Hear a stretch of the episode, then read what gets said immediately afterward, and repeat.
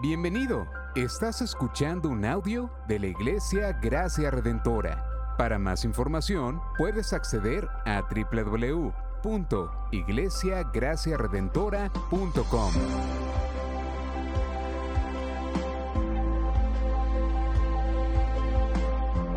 En la exposición de la palabra, el pastor Xavier Torrado.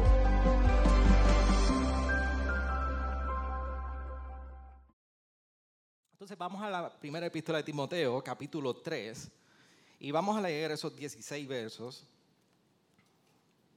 Y si usted nunca ha leído la epístola de Timoteo o no sabe de qué trata la, la epístola de Timoteo, no es que le recomiende, pero por lo menos le puedo decir que el capítulo 3 resume todo de lo que trata la primera epístola de Timoteo. Vamos a leer. Dice así la palabra del Señor. Palabra fiel es esta sea alguno aspira al cargo de obispo, buena obra desea hacer. Un obispo debe ser, pues, irreprochable, marido de una sola mujer, sobrio, prudente, de conducta decorosa, hospitalario, apto para enseñar, no dado a la bebida, no petenciero, sino amable, no contencioso, no avaricioso que gobierne bien su casa, teniendo a sus hijos sujetos con toda dignidad. Pues si un hombre no sabe cómo gobernar su propia casa, ¿cómo podrá cuidar de la iglesia de Dios? No un recién convertido, no sea que se envanezca y caiga en la condenación en que cayó el diablo. Debe gozar también de una buena reputación entre los de afuera de la iglesia para que no caiga en descrédito en el lazo del diablo. De la misma manera también los diáconos deben ser dignos de una sola palabra, no dados a dar mucho vino, ni amantes de ganancias deshonestas, sino guardando el misterio de la fe con limpia conciencia. Que también estos sean sometidos a prueba primero, y si son irreprensibles, que entonces no calumniadoras, sino sobrias, fieles en todo. Que los diáconos sean maridos de una sola mujer y que gobiernen bien sus hijos y sus propias casas. Pues los que han servido bien como diácono obtienen para sí una posición honrosa y gran confianza en la fe que es en Cristo Jesús. Te escribo estas cosas esperando ir a ti pronto. Pero en caso que me tarde, te escribo para que sepas cómo debe conducirse uno en la casa de Dios, que es la iglesia del Dios vivo columna y sostén de la verdad. E indiscutiblemente grande es el misterio de la piedad. Él fue manifestado en la carne, vindicado en el espíritu, contemplado por ángeles, proclamado entre las naciones, creído en el mundo, recibido arriba en gloria. Señor, te damos gracias en este tiempo por tu palabra maravillosa, tu palabra que es como espada de dos filos que discierne lo bueno y lo malo entre nosotros. Y hoy, Señor, venimos delante de ti, no subestimando el poder de tu palabra en nosotros cuando escuchamos a viva voz lo que tu consejo divino tiene que hablar a nosotros en este lado del sol. Por eso te ruego que tú nos ayudes hoy a nosotros poder mantener y abrazar una perspectiva divina en nuestros caminos. Que nosotros podemos abrazar tu evangelio y poder vivir de una manera que te glorifique en todo. Por eso necesitamos escuchar tu palabra. Por eso necesitamos ser alimento hoy, no solamente de pan, sino con toda palabra que sale de tu boca. Te ruego también por la mamá de Carlos que tú lo sostengas en este tiempo durante el hospital y puedas traer pronta recuperación a su vida y sabiduría para la familia. Se puede sentar, iglesia. Somos muy críticos de cuando nosotros tenemos que entender el diseño de algo, de alguna cosa, algún artefacto, algo que compramos, no lo cuestionamos. Nosotros recientemente, no sé si usted, recientemente fuimos a la tienda de IKEA y yo sé que hay muchos fanáticos de IKEA. Yo no soy muy fanático de IKEA por mi experiencia en IKEA. Yo soy un experto en IKEA, en no poder montar completamente las piezas de IKEA. Porque si usted alguna vez ha comprado un librero, ha comprado cualquier mueble de IKEA, sabe que tiene más tornillos, más tablillas que las mismas instrucciones. Es un reto. Pero la realidad es que nosotros no comenzamos cuando compramos un mueble, cuando compramos un auto, cuando compramos lo que sea que requiera que tengamos que montar o armar de alguna manera. Nosotros no comenzamos a cuestionar el manual y comenzamos a decir, ¿por qué este carro tiene cuatro ruedas y no tiene tres? ¿Usted no ha pensado en eso cuando ha comprado un auto? Que usted se monta en el auto y usted no comienza a cuestionar el auto. ¿Por qué ese auto, la señal, el mango de la, señal lo tiene aquí al lado del guía? ¿Por qué tiene la intermitente en este botón? ¿Por qué tiene este tipo de radio? No, usted lo compró porque le gustó de la manera que es. Se montó en él y a mitad de camino usted no comienza a cuestionar. ¿Por qué este auto no es un triciclo? ¿O por qué este auto tiene las ruedas que tiene? Simplemente usted lo da por sentado porque sabe que da una bicicleta. Y tampoco puede esperar de una bicicleta lo que da un auto. Y yo creo que usted ha entendido el principio. De igual sucede en las relaciones nuestras como humanos. Nos casamos y desde la fe cristiana y la biología cristiana, nosotros creemos que el diseño es un hombre y una mujer. Vivimos tiempos retantes. Por eso, en los tiempos retantes y en la tensión que nosotros vivimos, nuestra manera de nosotros poder entender la realidad que nos rodea mientras tratamos de vivir como peregrinos y extranjeros, no es fácil. No es fácil no simplemente porque cómo vivimos, sino la respuesta que nuestros tiempos están demandando para nosotros poder articular un pensamiento teológico que vaya conforme a la palabra. Entonces, son muy pocos o siempre hay alguien en este tiempo de la generación. Yo nunca he visto un hombre que esté tratando de decir yo quiero parir. Vivimos en tiempo que se está escuchando. Con mi marido parir.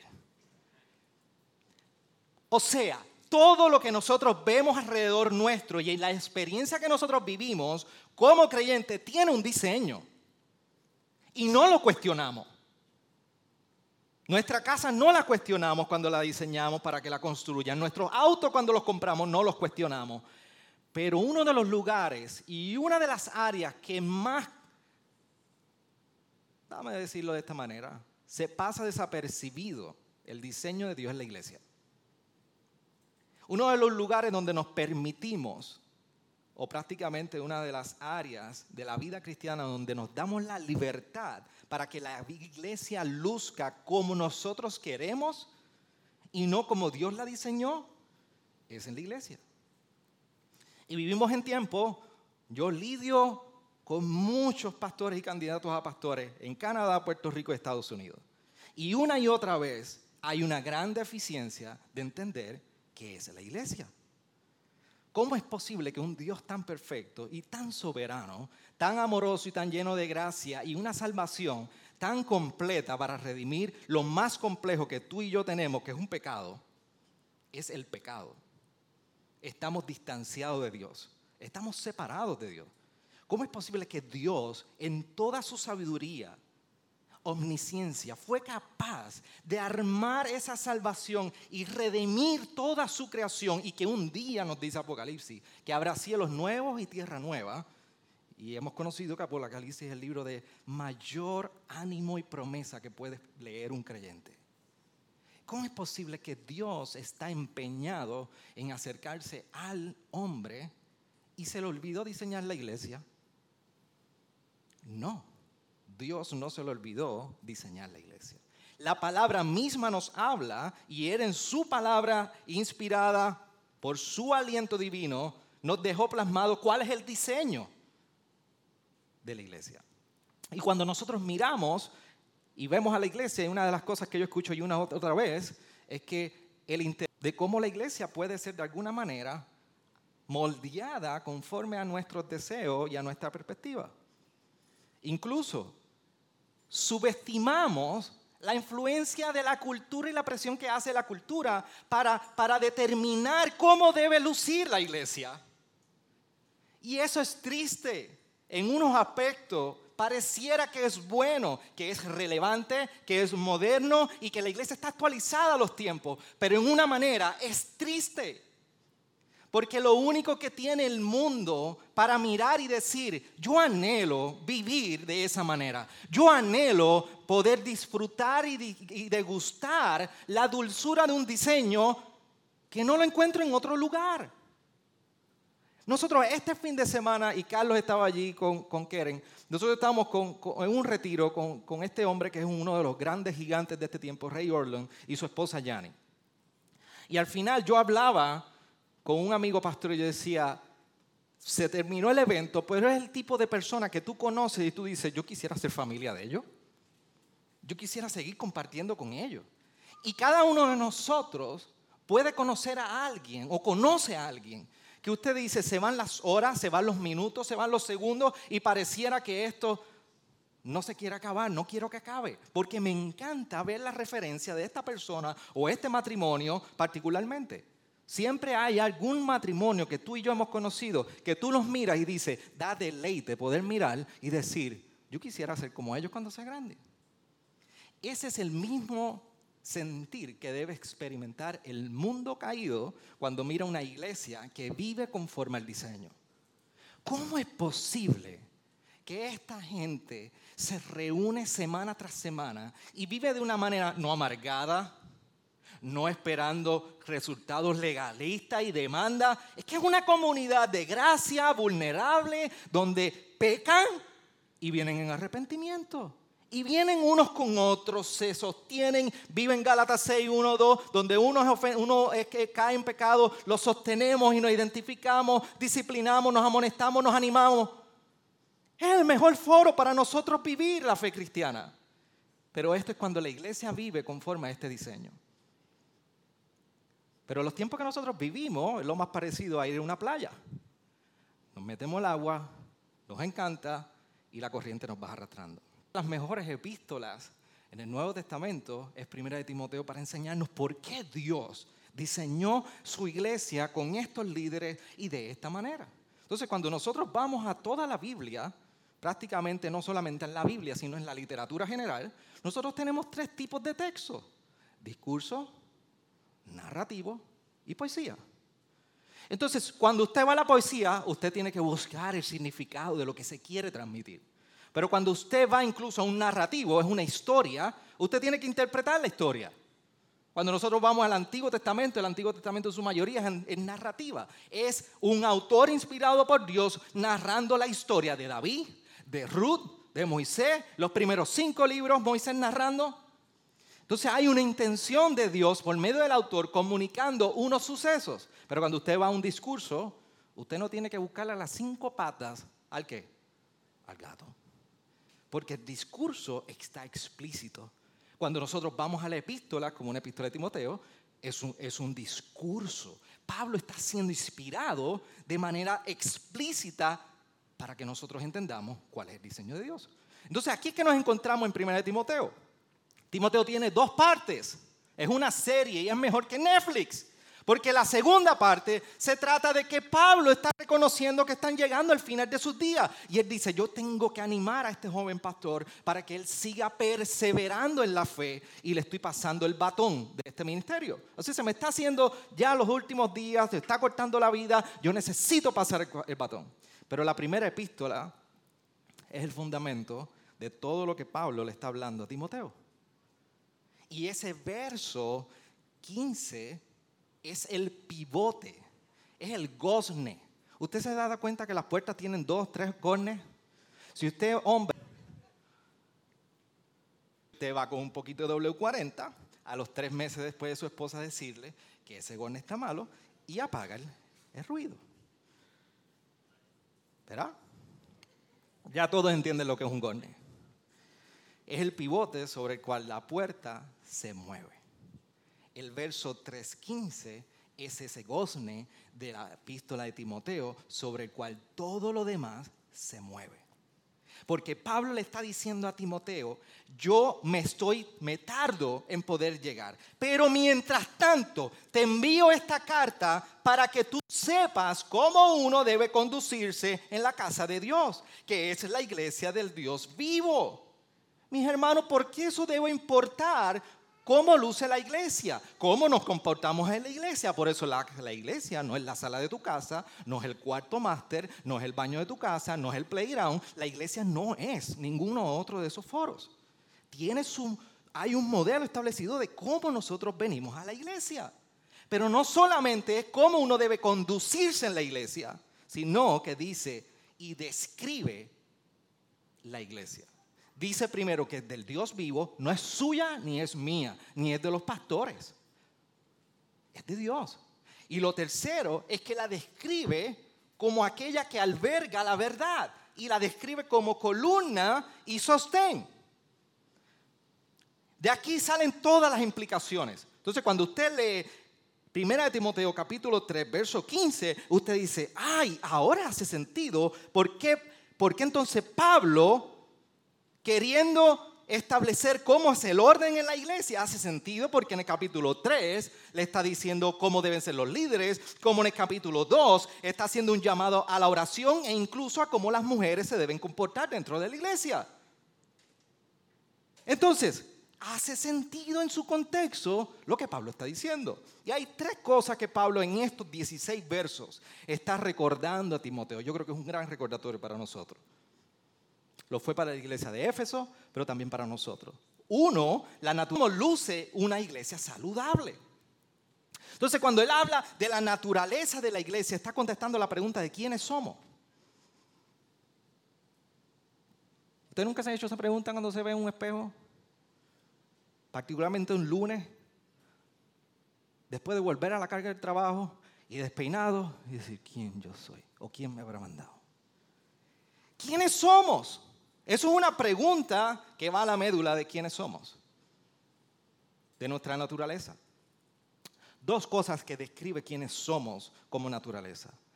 Una, la frase que utiliza Pablo es que dice que nosotros somos familia de Dios. Por eso cuando él está utilizando en ese verso 15 y dice conducirse uno en la casa de Dios, la palabra que está utilizando en su original griego es oikos, que lo que significa es familia. Así que el término de casa es un término de familia. Por eso la iglesia no debe de ser una serie de conocidos los domingos y una serie de desconocidos en el resto de la semana. La iglesia es una extensión de la familia pero es una familia espiritual que vive como familia. Todos nosotros tenemos padres, hijos, bueno, no todos tienen hijos todavía, dame aclarar. Todos tenemos familia. Y Carlos y Karen se trajeron toda su familia hoy. Qué bueno que están con nosotros hoy. Bienvenidos a, este, a su casa. Pero yo estoy seguro que hoy Carlos, mira, allí están los tres hermanos tuyos. Y ellos pueden testificar de ti. Pero ustedes tienen que haber peleado en su vida. Se tuvieron que haber enojado en su vida. Pero ¿sabe qué? El apellido sigue al lado de ellos. Cajía. Tú sigues siendo familia. La iglesia no nos dejamos de ser familia por el primer inconveniente o por la primera ofensa o por la primera vez que hemos fallado unos con otros. Seguimos siendo familia. Porque el llamado de Dios en la naturaleza de la iglesia es un llamado relacionar, es a vivir como familia. Y usted se puede molestar y usted se puede enfadar y sí, en la iglesia eso debe ocurrir. El que le diga que esto no debe ocurrir dentro de la iglesia está mintiendo. Es lo mismo que ir a un hospital y decirle, no, no, no espere un enfermo. Usted va a encontrar pecadores en la iglesia. Así que el mayor lugar donde usted va a ser ofendido, ¿sabe dónde es? no es afuera, es en la iglesia local. El problema es que nos hemos creído la película de que usted y yo somos los protagonistas y llegamos a este lugar con una imagen que el domingo es fácil de sostener. Estoy cerca de Dios, adoro a Dios, quiero amar a Dios y hoy me siento santo, pero mañana no. Y lo interesante es que ese no es el carácter de Dios para con nosotros. Dios es el mismo en los días malos y en los días buenos. Ese es el Dios de gracia que está cercano a nosotros. Entonces, la experiencia de la familia dentro de la iglesia es la misma manera. Seguimos amándonos, nos seguimos sosteniendo porque somos la familia de Dios. Y eso no es algo que tú pudiste contribuir en tu propio esfuerzo, ni puedes sostener en tu propio esfuerzo. Es algo que fue comprado a precio de sangre por vivir. Y nos transformó a su imagen para que tú y yo podamos vivir en el eh, poder del Espíritu para eso. Porque no crea que para cenar es fácil sostener este pastor que está aquí, ¿verdad, Zenaya? Si no es por el poder del Espíritu, ninguno de nosotros en nuestras relaciones creyentes, solamente es eso, pero también nos describe como iglesia.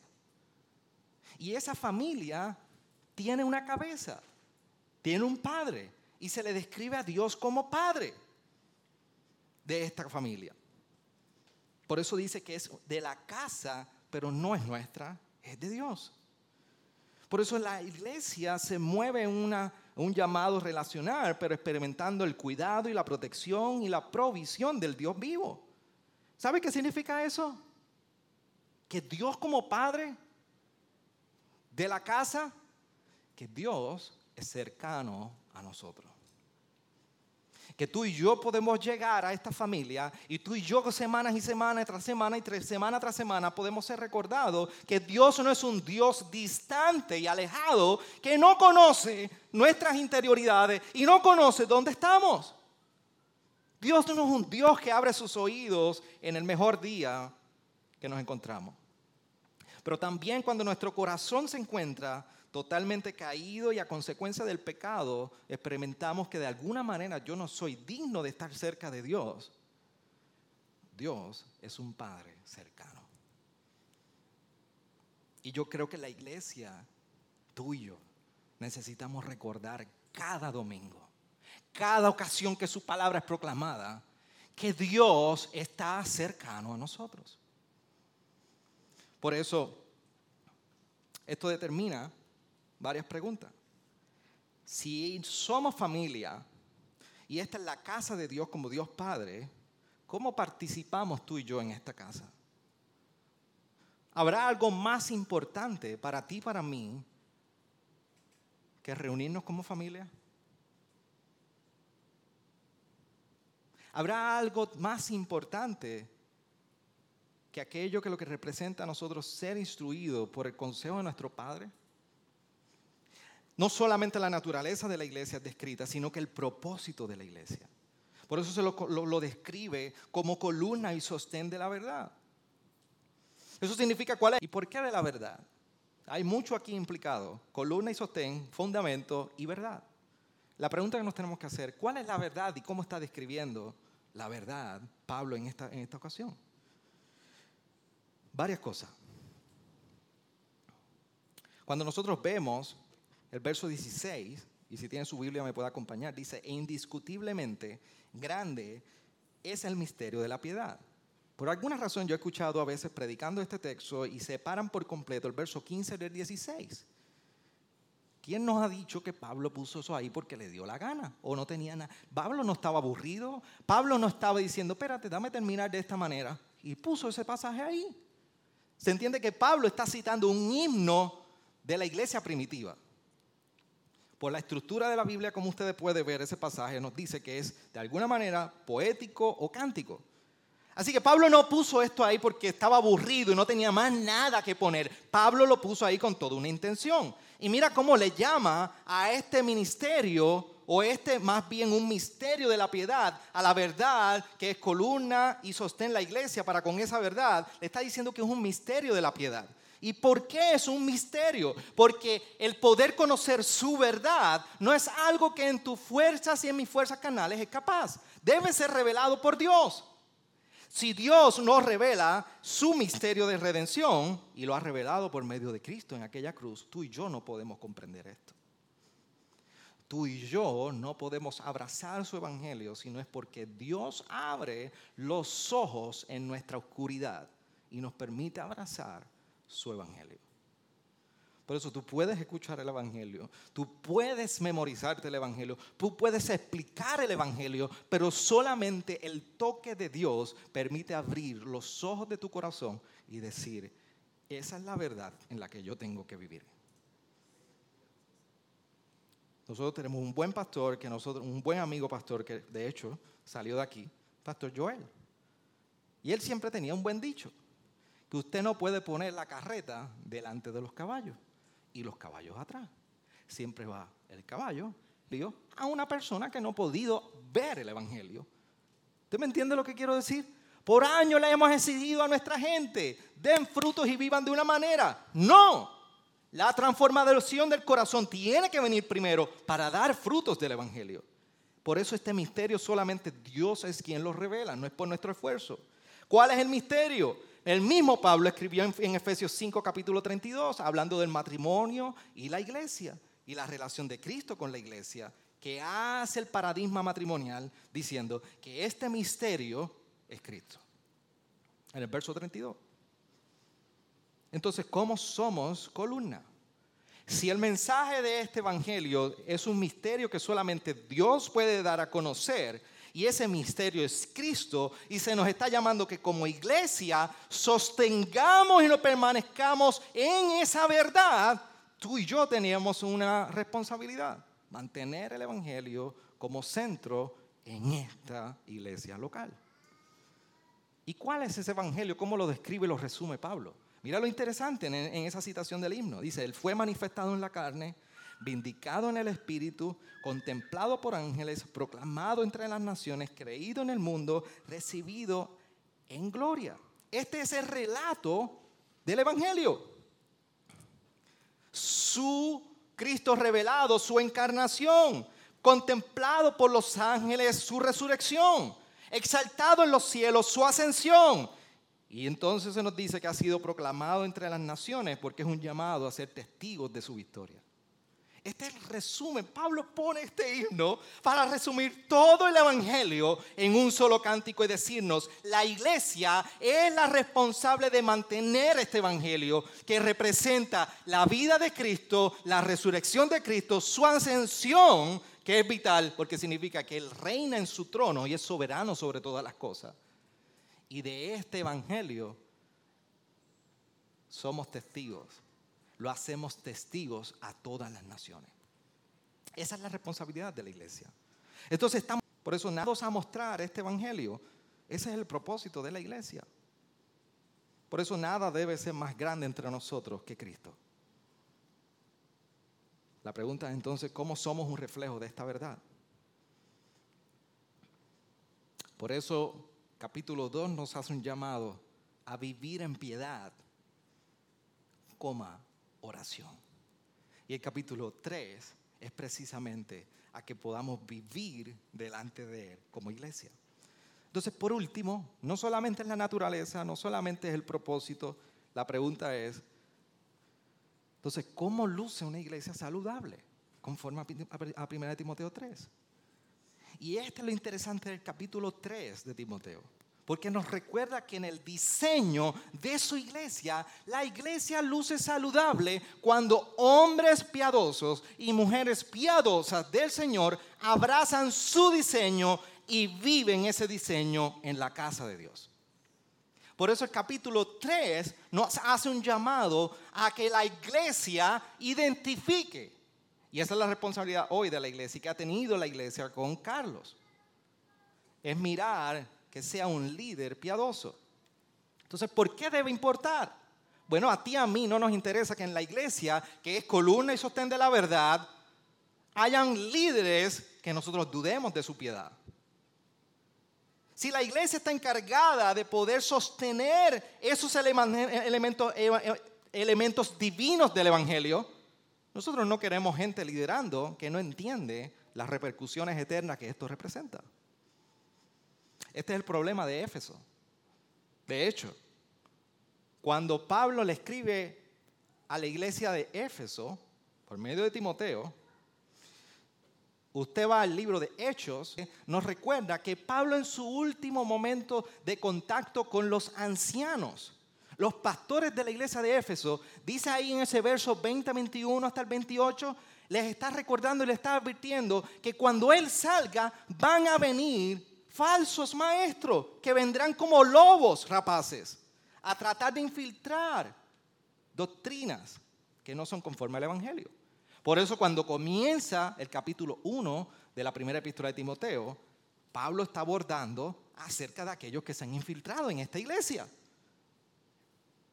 Y cuando él está haciendo esto, le está diciendo, es importante Timoteo, esos líderes que están allí son lobos, no proclaman este evangelio. Es importante que tú mires quienes impones manos y que no sea la ligera. Porque esas son las consecuencias. Ese es el problema de Éfeso. Entonces aquí es donde Pablo le está recordando a Timoteo que la habilidad y el pico de oro no va por encima del carácter. Por eso de primera de Timoteo 3, y yo no sé por qué tenemos una concepción errónea, que escuchamos a alguien hablar bien y ya le decimos que va a ser pastor.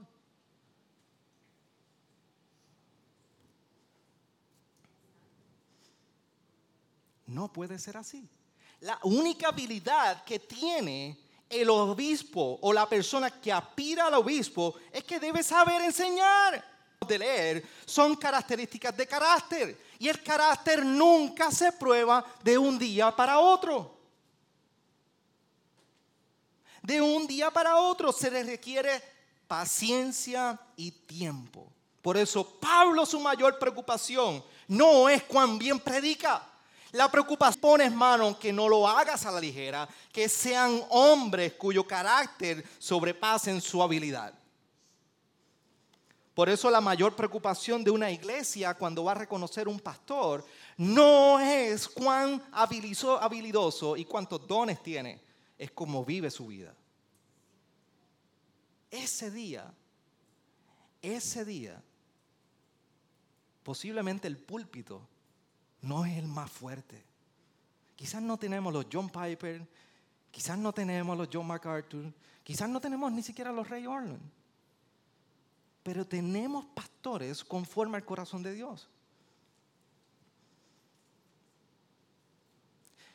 15 años de mi ministerio me falta muchísimo. Pero yo he entendido algo. Que el mejor sermón nunca reemplaza el café de un pastor en su casa, el llorar en una funeraria, el orar en el medio de la sala y el simplemente a veces callar y escuchar el corazón de una oveja. Nunca lo puede reemplazar. Y ese es el tipo de pastor que yo todavía estoy aspirando. Y que yo espero que Carlos aspire. Y que aquí los pastores aspiramos. Porque en ese día es que somos hallados fieles al llamado urgente de Pablo para con Timoteo en el problema que estaba en la iglesia. Entonces los obispos, ¿quiénes son? Se nos dice que son los que dirigen la iglesia. Hechos 20, 28 es el mismo contexto a donde Pablo le está escribiendo a, Timoteo, es Éfeso. Y le está diciendo en la cual ustedes son obispos, donde Dios le ha dado la responsabilidad de dirigir la iglesia. Así que los pastores no tenemos la autoridad final. Los pastores no somos dictadores dentro de la iglesia. La iglesia es la soberana. Por eso en Mateo 18, y no voy a hablar de disciplina, quien ejerce la disciplina no es el pastor. Es la iglesia. Los pastores lideramos. Son dos cosas muy importantes y muy distintas. Una cosa es liderar y la otra es la autoridad final.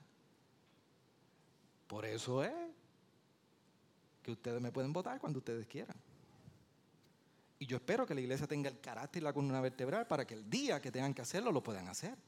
Conmigo y cualquiera otro, porque se van los otros dos pastores conmigo también, no lo voy a quedar solo aquí. Esa es la responsabilidad de la iglesia. Deben cumplir su rol. Pero para cumplir este rol, ¿qué se requiere conforme a 1 Timoteo 3? Lo que está haciendo Pablo es un escrutinio en todas las áreas de su vida. Y lo que se resume cuando nosotros vemos que este obispo, y hago un paréntesis, ¿qué es obispo? ¿Por qué la diferencia de pastores en algunos casos? En esta iglesia local, por lo menos aquí particularmente nuestra postura, es que obispo, pastor y anciano es lo mismo. Y esto tiene la razón y la base de primera de, Pedro, capítulo 5. Pedro utiliza los tres términos los tres, presbúteros, que es presbítero, episcopos, que es supervisor, y pomiamon, pomianio, es pastor. Los tres en uno. Y Pedro sabía lo que Pablo escribió en Timoteo. Si no, lea al final de la epístola para que vea que Pedro sabía. Así que los tres términos van anclados a una sola función. Así que el obispo, en este caso slash pastor anciano, es lo mismo. Y lo que significa que cuando nosotros vemos que este pastor anciano u obispo se le llama ser irreprochable, marido de una sola mujer, sobrio, prudente, de conducta decorosa, hospitalario, apto para enseñar, no dado a la bebida, no pendenciero, sino amable, no contencioso, no avaricioso, que gobierne bien su casa, teniendo a sus hijos sujetos en toda dignidad. Pues si un hombre no sabe cómo gobernar su propia casa, ¿cómo podrá cuidar de la iglesia de Dios? No un recién convertido. Pablo no tiene un problema con el recién convertido, es que esto es un asunto de madurez. Todavía no hay madurez. Y que caiga en la condenación en que cayó el diablo. Debe gozar de buena reputación entre los de afuera para que no caiga en descrédito y en el lazo del diablo. ¿Sabe lo que se resume? ¿Cómo se resume cada una de estas áreas? Es la cosa. Que cada área de su vida está sujeta a Cristo. Eso es todo. No que sea perfecto, pero que el día que no es perfecto, en su arrepentimiento va a Cristo. En el día que es hallado íntegro, vemos a Cristo ahí, no a Él. Y eso es lo que buscamos en la ordenación de, Carlos. Los diáconos también son parte de los roles. A los diáconos nosotros no los ordenamos, los reconocemos. Por eso en Hechos, pero no va a ser una teología de los diáconos aquí. Y damos gracias a Dios por los diáconos que están en medio nuestro. Orlando, José, Paola que está enferma y no está hoy con nosotros. Pero también deben ser representativos de ese carácter piadoso que Dios está llamando conforme al orden de la iglesia. Y tienen un valor y un rol y un liderato dentro de la iglesia. Ellos no son menos que los pastores, ni los pastores somos menos que ellos. Ellos están llamados a servir de igual manera y la iglesia está llamada a ser dirigida y respetar el liderato de los diáconos. La integridad en ellos debe ser evidente. Cada área de su vida también debe estar sujeta.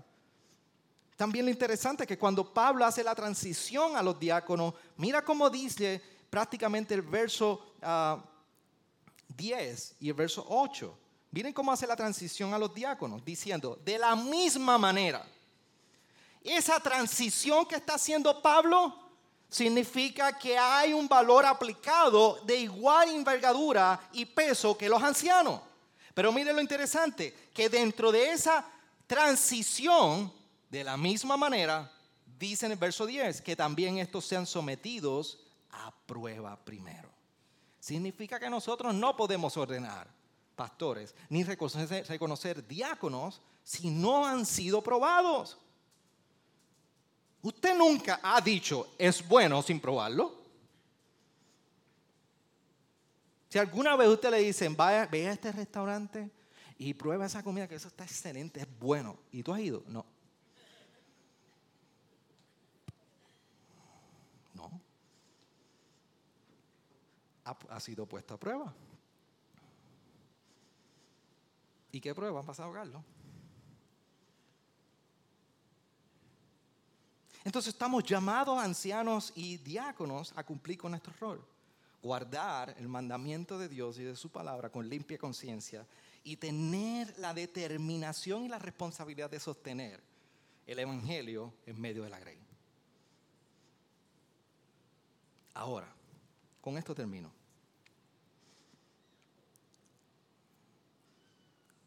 Para nosotros los pastores, Pastor Félix, este servidor y el Pastor Israel, para los diáconos Orlando, José y Paola.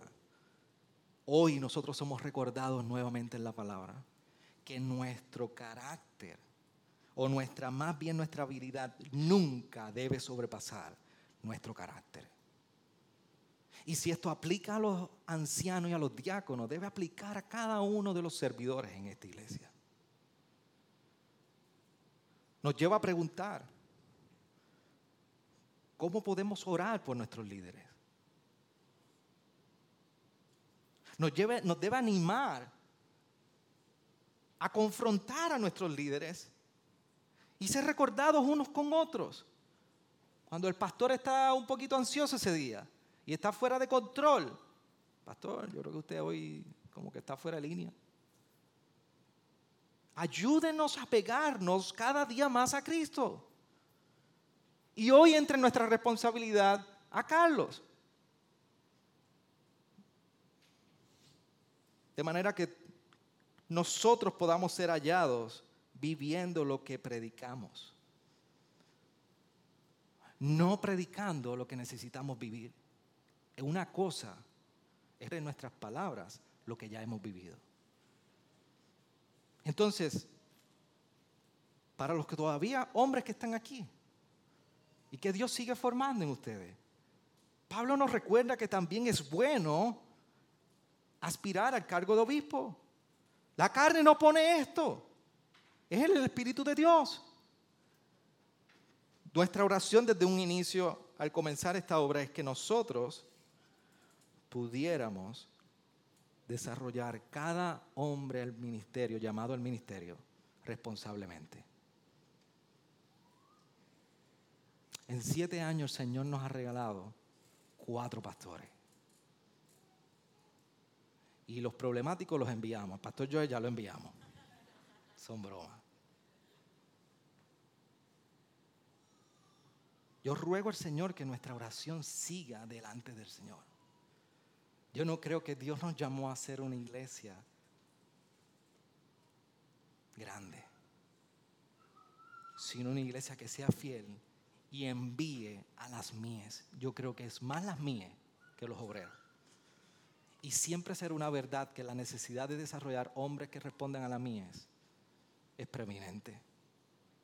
A la iglesia. Hoy somos recordados que debemos dar a conocer a Cristo. Por eso si tú y yo somos, anhelamos poder representar el Evangelio, vivir el Evangelio y mostrar la realidad de Cristo, tenemos que preguntarnos hoy, en 20 de agosto, con esta calor que nos consume casi a las 3 de la tarde, ¿cómo estamos viviendo? ¿Qué estamos representando?